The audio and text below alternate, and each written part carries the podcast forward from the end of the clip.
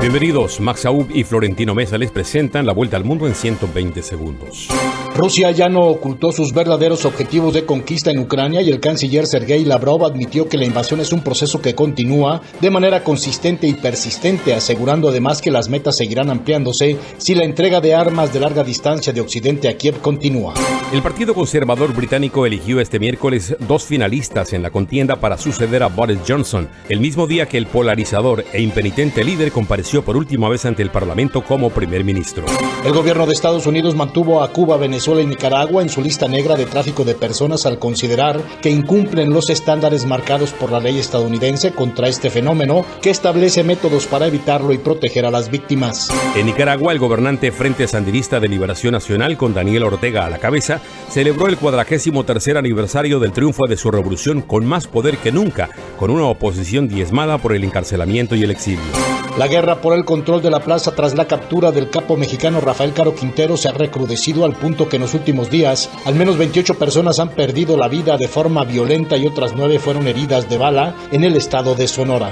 Los cárteles mexicanos del narcotráfico arrecian su ofensiva en América Latina y organizaciones criminales como el cártel de Sinaloa y el cártel Jalisco Nueva Generación tienen redes en Chile, Brasil, Argentina y Uruguay y se afianzaron en Centroamérica y en islas caribeñas, reveló informe.